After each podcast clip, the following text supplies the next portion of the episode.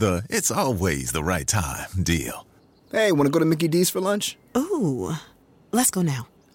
but it's not lunchtime yet. If we're going to McDonald's, it's always the right time. Yeah, it's hard to argue with that. There's a deal for every lunch hour at McDonald's. Now's the time to get two for $3.99. Mix and match a four piece McNuggets, a McDouble, a McChicken, or a hot and spicy McChicken. Price and participation may vary, cannot be combined with any other offer, single item at regular price. My brother in law died suddenly, and now my sister and her kids have to sell their home. That's why I told my husband we could not put off getting life insurance any longer. An agent offered us a 10 year, $500,000 policy for nearly $50 a month. Then we called SelectQuote.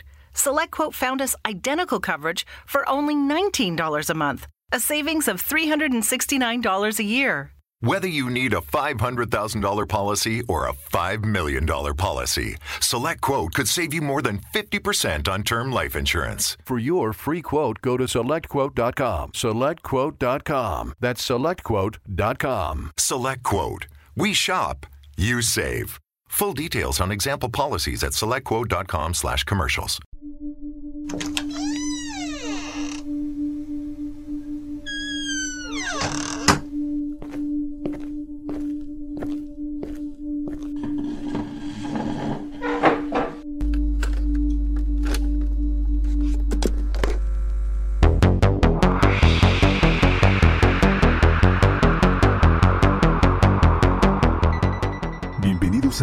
A Relatos para no dormir, donde las historias más oscuras toman vida.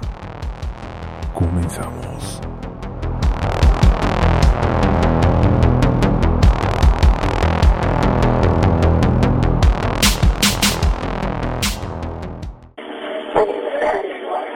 Patty?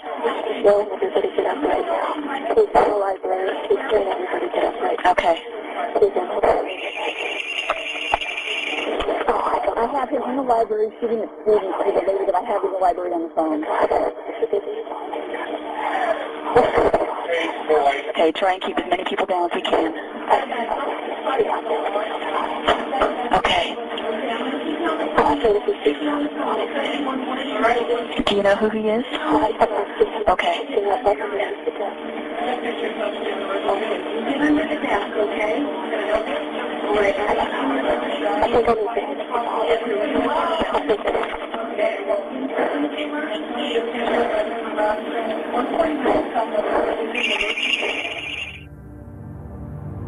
Hola nuevamente comunidad. Antes de dar inicio los invito a seguirnos a través de Instagram. Nos puedes encontrar como relatos para no dormir. Muy bien, es hora de dar inicio a nuestro siguiente caso. Uno de los tiroteos más recordados y dolorosos en la historia de los Estados Unidos. La masacre de Columbine.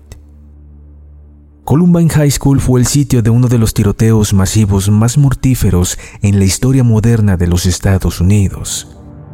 Los tiroteos ocurrieron el 20 de abril de 1999, cuando los estudiantes Eric Harris y Dylan Clickball mataron a dos estudiantes y un maestro e hirieron a otros 24 antes de que ambos se suicidaran.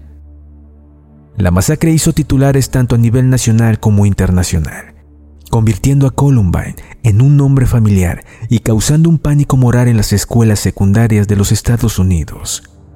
Fue el tiroteo en la escuela secundaria más mortífero en la historia de Estados Unidos hasta el 14 de febrero de 2018, cuando 17 personas murieron en el tiroteo en la escuela secundaria Stoneman Douglas. Después del tiroteo, las clases en Columbine se llevaron a cabo en las cercanías de Sheffield Senior Haight durante las tres semanas restantes ese año escolar. La escuela pasó por una renovación importante en 1995, solo cuatro años antes de la masacre, agregando una nueva biblioteca y cafetería. Después de los disparos, Columbine demolió completamente su biblioteca, ubicada sobre la cafetería, ya que era el sitio donde ocurrieron la mayoría de las muertes. El sitio luego se convirtió en un techo conmemorativo y atrio. Se construyó una nueva biblioteca más grande en la colina, donde comenzaron los disparos y se dedicó a la memoria de las víctimas. Eric David Harris y Dylan Vinnie Clickball fueron los dos estudiantes de preparatoria estadounidenses que cometieron un tiroteo escolar el 20 de abril de 1999 en la llamada masacre de la escuela preparatoria de Columbine, en la localidad de Colorado, Estados Unidos, con el resultado de 13 muertos y 24 heridos. Después del ataque, tanto Harris como Clickball se suicidaron. Eric Harris nació y se crió en Wichita, Kansas, hijo de Wayne Harris y de Catherine Ann Paul. Tenía un hermano mayor llamado Kevin, quien al tiempo de los hechos estudiaba en la Universidad de Colorado Boulder. La familia se mudó a la zona de Littleton en julio de 1993 cuando su padre se retiró del servicio militar, época durante la cual Eric conoció a Dylan Clickball. La familia Harris vivió en viviendas alquiladas durante los tres primeros años que vivieron en la zona. En 1996, la familia Harris compró una casa al sur de Columbine. Eric era un chico impulsivo, delgado, con pelo corto y casi siempre cubierto con una gorra. De hecho, el día de la masacre Eric no se puso su gorra, y este hecho extrañó a su compañero Brooks Brown. Eric guardaba un gran odio, el cual expresaba escribiendo en su diario o en un sitio web. Se sospechó que fue el fármaco Luvox el causante de su comportamiento e encontraron la necropsia del joven. Pero de hecho, Eric tenía este comportamiento hostil desde mucho antes de que le fuera recetado dicho medicamento. En 1996, Eric Harris creó un sitio web privado en América Online, inicialmente para albergar los niveles de juego que creó para su uso en el videojuego Doom. En el sitio, Harris comenzó un blog que incluía chistes y entradas breves de diario con ideas sobre los padres, la escuela y los amigos.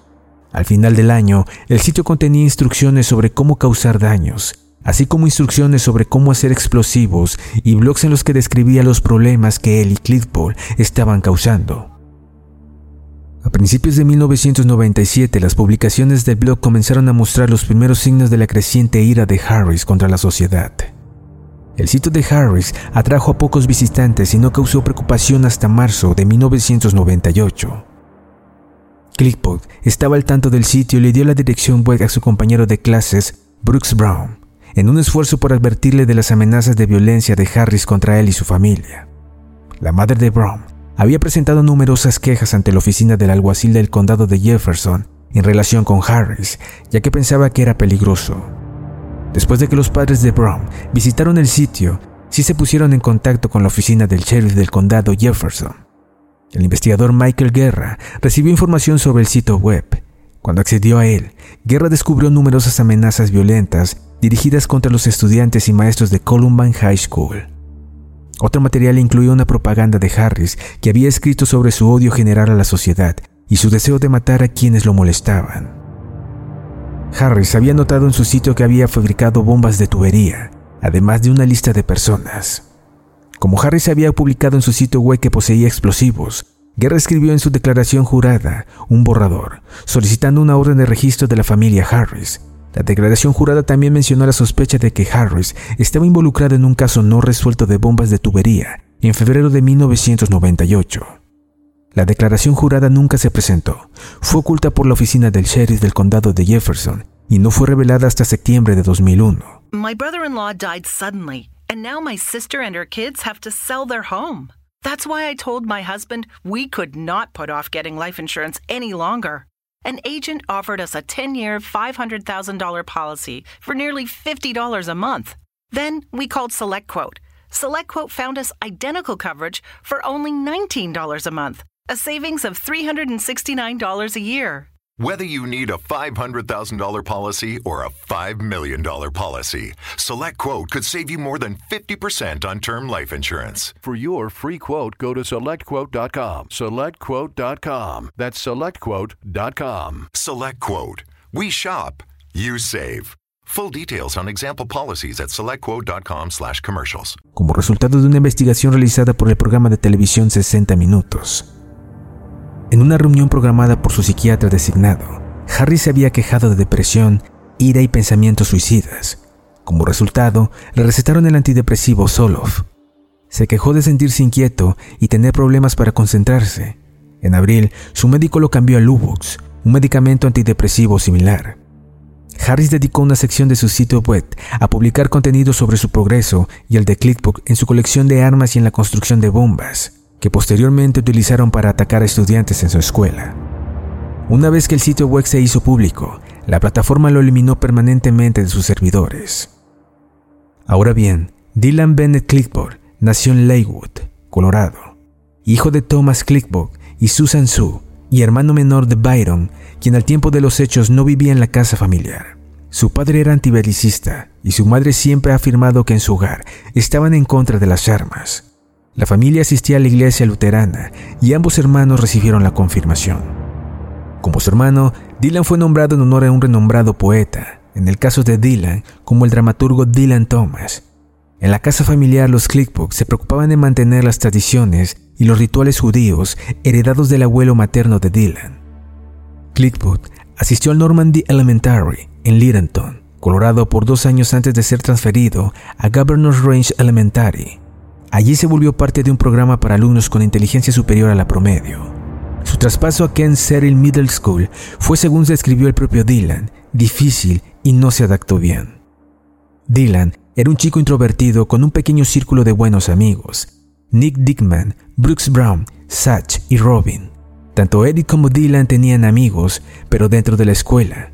Muchos eran los que se metían con ellos, especialmente los atletas o jocks. En el diario de Dylan, en vez de odio como en el de Eric, se pueden leer poemas de amor y debates existenciales sobre la totalidad vida-muerte. A continuación te voy a leer un fragmento. Un día, uno es el comienzo, el final, lo contrario, y aún así es verdad. En unas 26.5 horas a partir de ahora comenzará el juicio. Difícil, pero no imposible, necesario, estresante y divertido. ¿Cuán divertida es la vida sin un poco de muerte? Es interesante, está en mi forma humana, sabiendo que voy a morir. Todo parece más trivial. Nada de esta mierda de cálculos matemáticos importa, la forma en que no debería. La verdad, en 26.4 horas estaré muerto y feliz. Los maricones humanos zombies se darán cuenta de sus errores y estarán adoloridos y apenados por siempre. Por supuesto que echaré cosas de menos. En realidad no. Entrar, colocar las bombas a las 11.09, programadas para las 11.17. Salir, conducir hasta Clennon Park, prepararnos, volver sobre las 11.15, aparcar los coches, programar las bombas de los coches para las 11.18, salir, ir a la colina de afuera, esperar. Cuando las bombas exploten, atacar, divertirse. Corría 1997 en medio de una cultura escolar estadounidense que naturalizaba prácticas como el bullying. También se empezó a ver la manifestación de hechos en paralelo. En febrero de ese año, el estudiante Evan Ramsey asesinó a dos personas en la escuela secundaria regional de Bethel, en Alaska. Tras ello, vino una serie de situaciones similares en distintos lugares de Estados Unidos. Mientras en Littleton, considerando los dichos de Sue Clickball, todo parecía ir en sus fases iniciales. El consenso del tema a raíz de los perfiles psicológicos establecidos por las investigaciones apuntan a que Eric Harris era un joven psicópata, mientras Dylan Clickbook era un joven depresivo que mutó a homicida. A la par de sus estudios escolares, Clickbook y Harris trabajaron en un local de Blackjack Pizza con lo que ganaban entre 6 y 7 dólares respectivamente. Con esto financiaron la adquisición de armamento, como también la fabricación de explosivos. De los dos, Eric Harris fue el que se encargó de pensar y repensar todo. Incluso, como repasamos anteriormente, fue el que más evidencia a ojos del mundo dejó. Parte de su trabajo intelectual incluyó la grabación de videos tanto en Columbine High School como en sus viviendas. En los VHS se puede ver cómo destruyeron bicicletas, recrearon intentos de películas donde eran los protagonistas y finalmente se grabaron probando armamento. Aquellas cintas que durante los primeros meses de investigación estuvieron bajo hermetismo se filtraron al tiempo de ocurrido el hecho, siendo conocidas como The Basement Tapes. Ahí, uno de los momentos que más impacta es el mensaje a la cámara que Dylan Clickbook y Eric Harris realizan. Esto bajo el contexto de la defensa de un niño como parte de una de sus películas. El primero intenta parecer violento, pero se equivoca en más de una ocasión, estallando en risas. Sin embargo, Harris, tal cual lo hizo en su blog y cuaderno, expresó inmediatamente y con claridad, de manera textual y gestual, su violencia. Mira, no me importa lo que digas, si vuelves a poner un dedo encima de él, voy a asesinarte. Te pondré una escopeta y volaré tu maldita cabeza. Te quedó claro, pequeña mierda sin valor. Pese a no tener permiso para comprar armas por ser menores de edad, consiguieron escopetas, pistolas y municiones por una amiga de Dylan Clickport, llamada Robin Anderson, quien sirvió de intermediaria. Eso sí, Anderson fue engañada. El motivo que ambos inventaron era usar el armamento para cacería. Rick Doomer no solo planificó durante largo tiempo la masacre, sino que se dedicó a construir bombas caseras. A su vez, analizó la escuela donde estudiaba para hacer más efectivo el ataque. Uno de los documentos claves que se ha conocido al respecto es un dibujo de la cafetería de la escuela secundaria, con mediciones de tiempo y cantidad de afluencia de público de acuerdo a este factor. Para cerrar este apartado, la película Asesinos por Naturaleza o Natural Born Killers se convertiría en pieza clave para ambos jóvenes, quienes usaron NBK como sigla para su propio evento, el cual subdividieron en tres actos. Pese a estar programado inicialmente para el 19 de abril, se postergó un día porque Harris insistió en conseguir más municiones. El martes 20 de abril de 1999, Eric y Dylan salieron más temprano que lo habitual de sus hogares. Como eran jóvenes de familia con dinero, cada uno tenía su propio coche, con los que se les facilitó realizar el crimen. Tras unas horas de últimos preparativos y grabar mensajes de despedida, la pareja se dirigió a su escuela. Harry se vistió con una polera blanca con el mensaje Natural Selection, mientras que Clickbook usó otra de color negro. Pasadas las 11 de la mañana, Eric Harry se encontró con un compañero de clases llamado Brooks Brown, a quien había amenazado anteriormente en línea.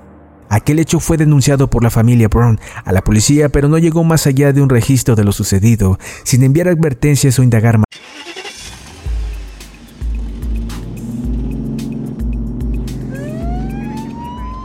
Conducir drogado o ebrio nos pone a todos en peligro. Planifique un viaje sobrio, en un vehículo compartido o en metro. La policía de DC está deteniendo a los conductores ebrios, así que conduzca sobrio o lo detendrán. Mensaje de la Oficina de Seguridad Vial de DC y de la jefa interina del Departamento de Policía Metropolitana, Pamela A. Smith. Your dream home just got a little more real.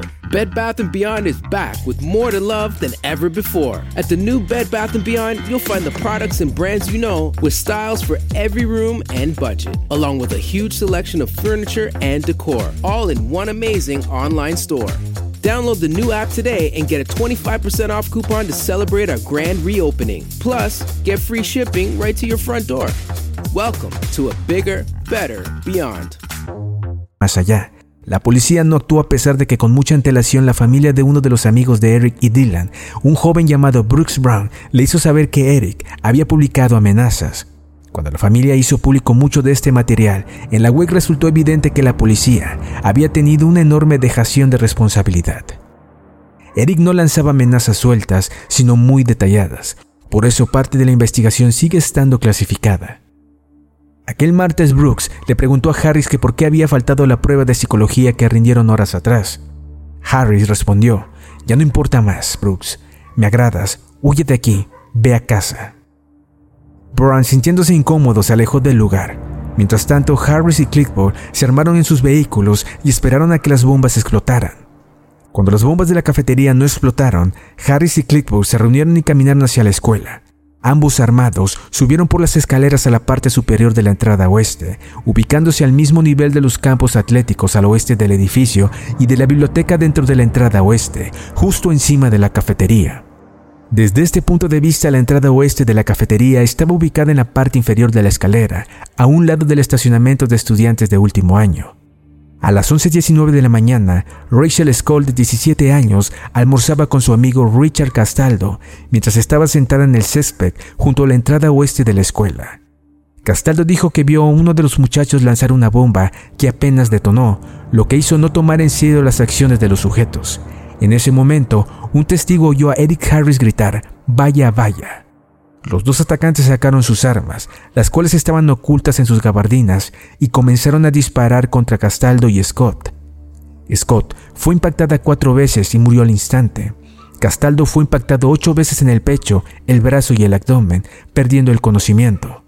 Después de los dos primeros disparos, Harry se quitó su gabardina y apuntó su carabina de 9 milímetros por la escalera oeste hacia tres jóvenes, Daniel Rockwood, Sin Grace, de 15 años, y Lance Kirkland, de 16 años. Kirkland más tarde reportó haber visto a Clickbook y a Harris de pie en la parte superior de la escalera, antes de que el par abriera fuego. Los tres jóvenes fueron heridos de bala. Dentro de la escuela algunos de los estudiantes creían que estaban siendo testigos de una broma por parte de los dos estudiantes de último año. Pero en la cafetería, Dave Sanders y un profesor de informática y de negocios, así como el entrenador del equipo de atletismo de la escuela, rápidamente se dieron cuenta de que no era una broma, sino un ataque deliberado contra la escuela. Harris y Clickball se voltearon y comenzaron a disparar hacia el oeste, en dirección a cinco estudiantes sentados en la ladera cubierta de hierba junto a los escalones y frente a la entrada oeste de la escuela. Michael Johnson, de 15 años, fue impactada en la cara, pierna y brazo, pero corrió y escapó. Mark Taylor, de 16 años, recibió un disparo en el pecho, los brazos y la pierna y cayó al suelo fingiendo su muerte. Los otros tres escaparon. Clickbook bajó los escalones hacia la cafetería. Se acercó a Kirkland, quien ya estaba herido y tendido en el suelo, pidiendo débilmente ayuda. Clickbook le dijo, claro, te ayudaré. Entonces le disparó en la cara, hiriéndolo críticamente. Daniel Rockbrot y Sam Grapes habían bajado la escalera cuando Clickbook y Harris se distrajeron por los estudiantes sobre el césped. Graves, paralizado de la cintura hacia abajo, se arrastró hasta el umbral de la entrada oeste de la cafetería y colapsó. Clickbook le disparó a Rockboot, quien ya estaba herido de muerte por los disparos que previamente le había hecho Harris a corta distancia por el costado izquierdo, y luego pasó por encima de Sam Graves para entrar en la cafetería. Harris derribó disparos a varios estudiantes sentados cerca de la entrada de la cafetería, hiriendo gravemente y paralizando parcialmente a Henry Merrin Hall Coulter, de 17 años, cuando intentaba huir. Dentro de la escuela, Petty Nilsson, una maestra de arte, había notado la conmoción y caminó hacia la entrada oeste con un estudiante de 17 años, Brian Anderson, ella tenía la intención de ir afuera para decirles a los dos estudiantes que se controlaran, pensando que Clickbook y Harris estaban filmando un video o haciendo una broma.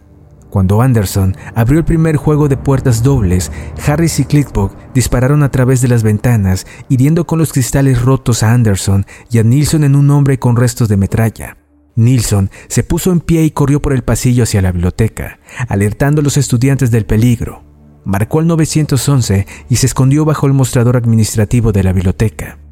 Anderson se quedó atrás, atrapado entre las puertas exteriores e interiores.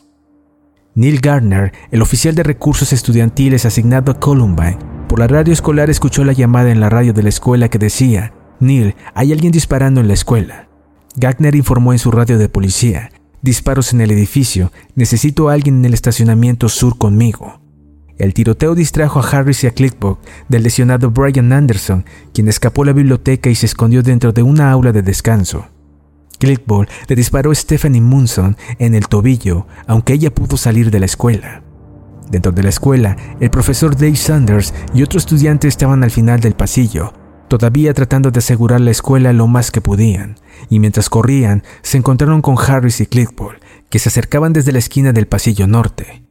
Sanders y el estudiante se dieron la vuelta y corrieron en la dirección opuesta. Harris y Clickboard dispararon contra ambos. Harris impactó a Sanders dos veces en el pecho, pero falló al intentar dispararle al estudiante. Este último llegó al aula de ciencias y advirtió a todos los de allí presentes para que se escondieran. Sanders se arrastró hacia el área de ciencias y un profesor lo llevó a un aula donde habían 30 estudiantes refugiados. Colocaron un letrero en la ventana que decía, uno desangrándose para alertar a la policía y al personal médico sobre la ubicación de Sanders. Todos los estudiantes en esta sala fueron evacuados con seguridad. A las 11.29 de la mañana, Harris y Clickbook entraron a la biblioteca, donde un total de 52 estudiantes, dos profesores y dos bibliotecarios se habían ocultado. Al ingresar, Harris gritó, levántense. El grito fue tan fuerte que pudo ser escuchado en la grabación del 911 de Petty. El personal y los estudiantes que se escondían en las aulas exteriores de la biblioteca dijeron después que también escucharon a los atacantes decir, todos los atletas de pie, vamos a matar a los que tengan gorras blancas. El uso de una gorra de béisbol blanca en Columbine era una tradición entre los miembros del equipo deportivo, por lo general atletas. Al ver que nadie se levantó, Harris dijo, bien, voy a empezar a disparar de todos modos. Disparó su escopeta dos veces a un escritorio sin saber que un estudiante llamado Evan Todd se escondía debajo de él. Todd fue herido por astillas de madera, pero no resultó gravemente herido. Kylie Velázquez, de 16 años, se había cubierto debajo de la mesa de la computadora. Clickbook disparó y mató a Velázquez, impactándole en la cabeza y la espalda.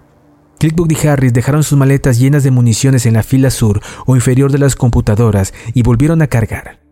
Caminaron hacia las ventanas que daban a la escuela exterior. Al notar que la policía evacuaba estudiantes fuera de la escuela, Harris dijo, vamos a matar a algunos policías. Él y Clickbook comenzaron a disparar por las ventanas en dirección de la policía, quienes devolvieron el fuego. Nadie resultó herido en este cruce. Después de disparar a través de las ventanas hacia los estudiantes que evacuaban y hacia la policía, Clickbook disparó su escopeta hacia una mesa cercana, hiriendo a tres estudiantes, Patrick Ireland, Daniel Stapleton y Michael Hall. Harris tomó su escopeta y caminó hacia la fila inferior de los mostradores con computadoras, disparando un solo tiro bajo el primer escritorio sin mirar. Impactó a Steven Kurnop, de 14 años, con una herida mortal en el cuello. Harris entonces disparó debajo de la mesa adyacente, hiriendo a Casey Rusetgard, de 17 años, con un tiro que pasó completamente a través de su hombro derecho y mano, también rozando su cuello y cortando una arteria importante. Cuando empezó a jadear de dolor, Harris le dijo, deja de quejarte. Harris se acercó a la mesa frente a la fila inferior de computadoras, golpeó la superficie dos veces y se arrodilló, diciendo, Picaboo, a Cassie Bernal, de 17 años, antes de dispararle una vez en la cabeza, matándole instantáneamente. Harris había estado sosteniendo la escopeta con una mano en este punto y el arma golpeó su cara por la fuerza del disparo, rompiendo su nariz. Los informes iniciales sugieren que Harris le preguntó a Bernal, ¿crees en Dios? A lo que le respondió que sí antes de morir. Sin embargo, tres estudiantes que fueron testigos de la muerte de Bernard, incluyendo a Emily Wan, quien se había ocultado debajo de la mesa con ella, han testificado que Bernard no intercambió palabras con Harris. Después de dispararle fatalmente a Bernard, Your dream home just got a little more real. Bed Bath & Beyond is back with more to love than ever before. At the new Bed Bath & Beyond, you'll find all the products and brands you know, with styles for every room and budget, along with a huge selection of furniture and decor, all in one amazing online store. Download the new app today and get a 25% off coupon to celebrate our grand reopening. Plus, get free shipping right to your front door. Welcome to a bigger, better Beyond. Harry se volteó hacia la mesa de al lado y halló a Brie Pascale, Harry le preguntó a Pascal si quería morir, y él respondió con una súplica por su vida. Mientras Harry se burlaba de Pascal, Cliff observó que Patrick Ireland trataba de ayudar a Hal, quien había sufrido una herida en la rodilla. Mientras esto ocurría, Clickbuck le disparó a Ireland una segunda vez, impactándole dos veces en la cabeza y una vez en el pie. Ireland fue dejado inconsciente pero sobrevivió. Clickbook se dirigió hacia otro grupo de mesas donde descubrió a Isaiah Cole, de 18 años, Matthew Kicksher, de 16 años, y a Craig Scott, de 16 años también, quienes se escondieron bajo una mesa. Según testigos, Clickbook y Harris se burlaron de Schultz por unos segundos, haciendo comentarios raciales despectivos. Harris se arrodilló y disparó contra Schultz una vez en el pecho a corta distancia, matándolo instantáneamente. Clickbook también se arrodilló y abrió fuego impactando y matando a Kicksher, Harris entonces gritó, ¿quién está listo para morir a continuación? Roy Scott no fue alcanzado por las balas y fingió su muerte sobre la sangre de sus dos amigos. Clickbook se movió hacia una de las mesas y disparó su Tech 9, matando a Lauren Townsend, de 18 años. En este punto, la gravemente herida de Valen Schnur comenzó a gritar, ¡Oh Dios mío! ¡Oh Dios! En respuesta, Clickbook le preguntó a Schnur si creía en la existencia de Dios. Cuando Snur respondió que sí, Clipbook simplemente preguntó por qué, antes de alejarse de la mesa. Harry se trasladó a otra mesa donde disparó dos veces, hiriendo a los chicos de 16 años de edad, Nicole Nowlen y a John Tonlin. Cuando Tonlin intentó alejarse de la mesa, Clipbook le dio una patada.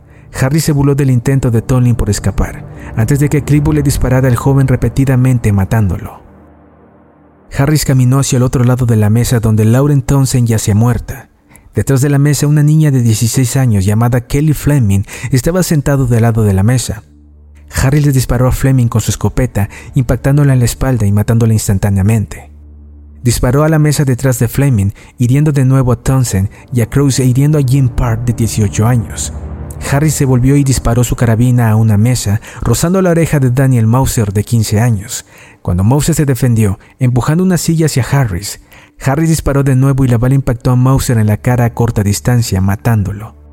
Ambos tiradores se movieron hacia el sur y dispararon aleatoriamente bajo otra mesa, hiriendo críticamente a dos jóvenes de 17 años, Jennifer Doyle y Austin Howbands, e hiriendo a Corey DePore de 17 años. A DePore, el último en morir en la masacre a las 11.35, más tarde se le atribuyó haber mantenido a sus amigos en calma durante la masacre. No hubo más lesiones después de las 11.35 de la mañana. Habían matado a 10 personas en la biblioteca y herido a 12. De los 56 rehenes de la biblioteca, 34 permanecieron ilesos. Los investigadores descubrirían más tarde que los tiradores tenían suficiente munición para haberlos asesinado a todos. Varios testigos más tarde dijeron que escucharon a Harris y a Clickbook comentar que ya no encontraban emoción al disparar a sus víctimas. Clickbook fue escuchado diciendo, tal vez deberíamos empezar a acuchillar a la gente, eso podría ser más divertido. Se alejaron de la mesa y se dirigieron hacia el mostrador principal de la biblioteca. Luego de dejar la biblioteca, Harris y Clickball deambularon por la escuela, realizando disparos ocasionales, pero sin encontrar blancos humanos. Aproximadamente a las 11.44 de la mañana, el dúo fue capturado por las cámaras de seguridad del sitio cuando se dirigían nuevamente a la cafetería. Luego de salir de la cafetería, Harris y Clickball recorrieron los pasillos sur y norte. A las 12 de la tarde ingresaron nuevamente a la biblioteca, que se encontraba vacía de estudiantes sobrevivientes, excepto por Patrick Ireland y Lisa Crooks, que se encontraban heridos e inconscientes. Una vez adentro, dispararon nuevamente por las ventanas hacia la policía.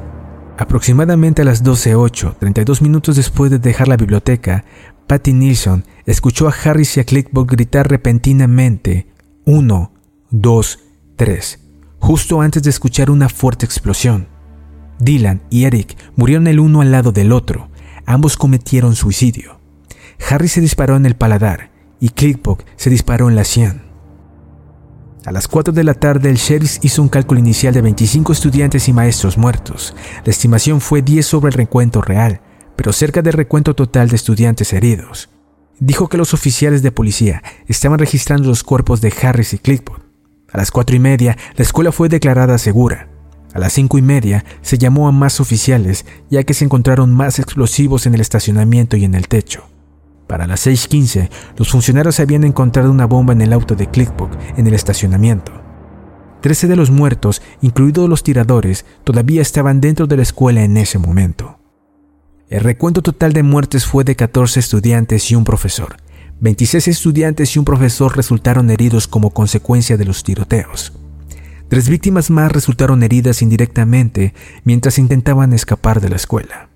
Se cree que Harris y Clickboard se suicidaron unos 49 minutos después de comenzar la masacre.